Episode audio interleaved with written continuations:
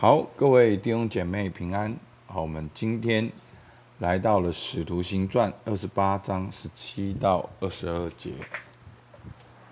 我来读今天的经文给大家听。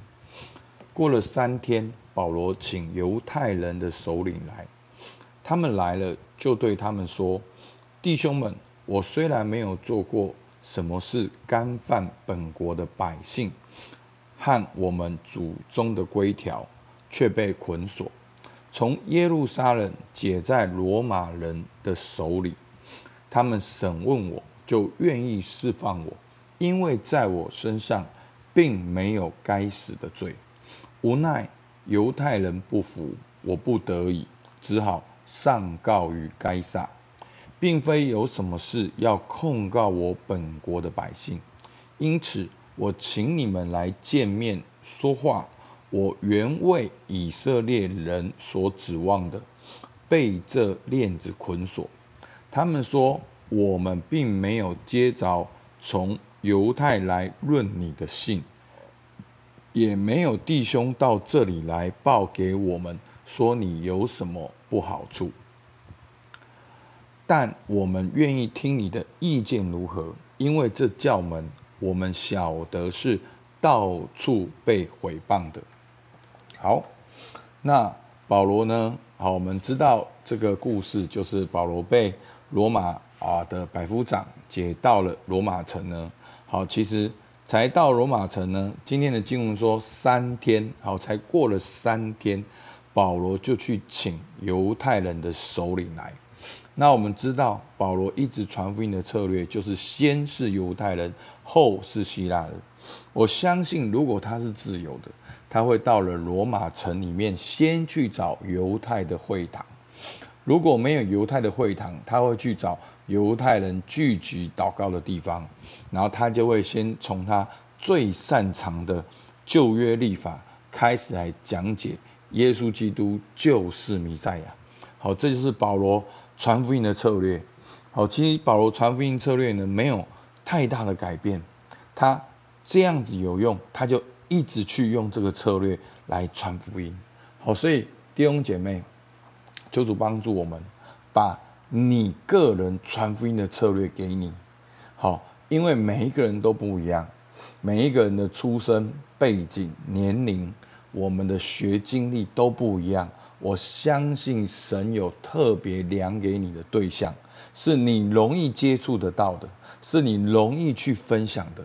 好，求主把你个人的福音策略来给你，所以呢，他邀请了他们来呢，好，就先跟他们说明说，他知道犹太人最在意的，他说：“弟兄们，我虽然没有做什么事干犯本国的百姓和我们祖宗的规条，好，这样这些规条呢，是犹太人好非常在意的，好，所以保罗特别的说明好几件事情，第一个，他没有干犯本国祖宗的规条。”然后呢，第二个呢，其实罗马人都已经要释放他了，好，是因为在耶路撒冷犹太人不服，所以我不得已，我只好上告于该撒，是因为他们要告我，所以我才上告于该撒，并不是因为我要去控告本国的百姓。好，在这边先说说清楚，解释清楚。那在这边呢，好，有一个很特别的，好，二十节，因此。我请你们来见面说话。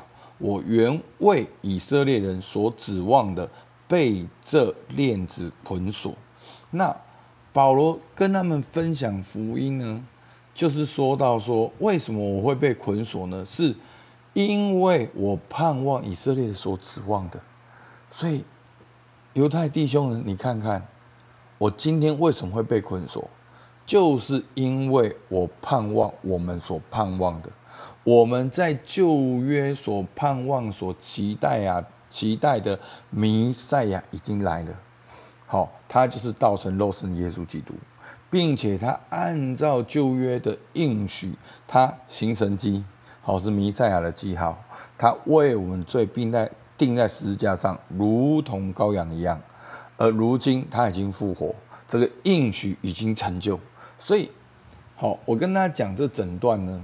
的重点是，保罗竟然用他的锁链做福音的切入点。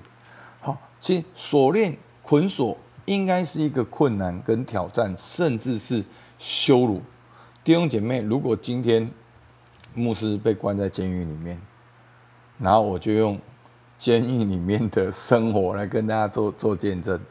好，就是你很难想象，一般人都逃避锁链，但是保罗却能够甘心背上锁链，因为他知道，只有经过这个过程，他才能够接触到应该接触的人，还能够接触到这些罗马的官长，能够去在更高层的里面去解释福音的大能。好，好，那我觉得真的是很特别的。那我们都知道，保罗的指望就是死里复活。前面已经讲到了很多次。好，保罗所指望的就是死人复活，而那个死人复活呢，不只是所有的死人复活，而是耶稣基督的死里复活，而每一个相信耶稣基督的人都能够有复活的盼望。好，最后我们来看犹太首领的反应。他说：“好，二十一节，他们说，诶，我并没有接到。”从犹太来论你的信，好，那他也没有弟兄到我这里来报给你们说你们有什么哦不好的地方，好，所以这就是传福音的好处。所以弟兄姐妹，你勇敢去传福音。其实这样讲不好，但是真的是这样。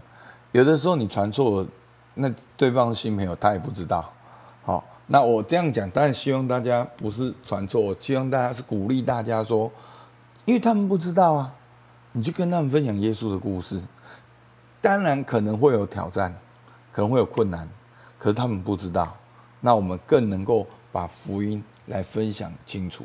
所以二十二节他们就说，但我们愿意听你的意见如何，因为这教门我我们晓得是到处被毁谤的。好，那我觉得这句话呢，就是反而就符合了我前面所讲的。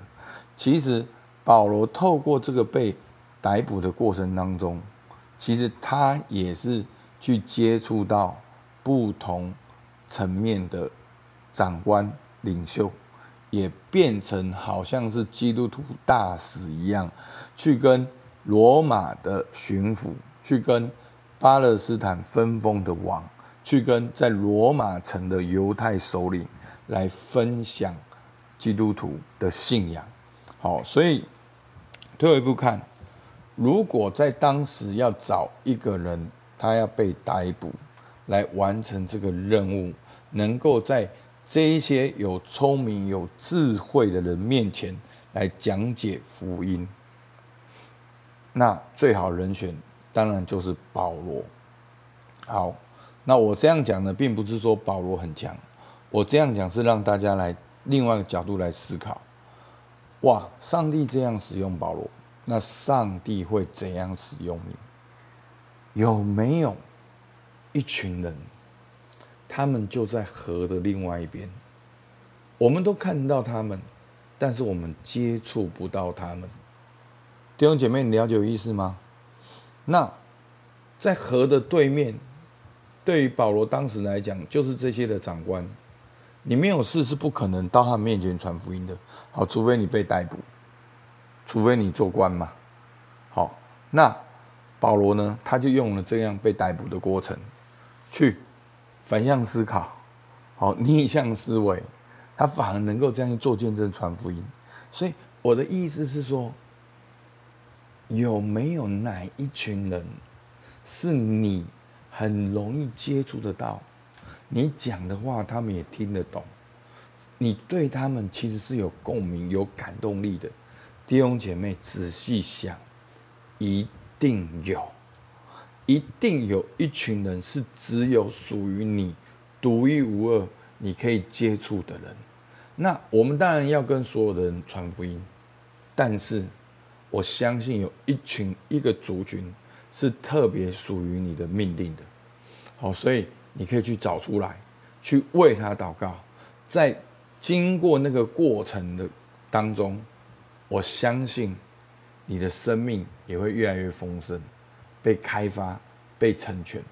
好，那像我，我过去，好，当我刚开始做青年工作的时候，我我最长的就是讲我留级的见证。好，那当然这是已经是二十几二十年前的，一样的见证，我最少讲一百场，最少讲一百场，真的。好，我有一段时间用同样的类似的三到五篇的信息，大概讲了四十场，这每一个时间地点都能够有记录的，在那个四十场里面，我接触到的人几乎是百分之二三十的觉知率。好，所以。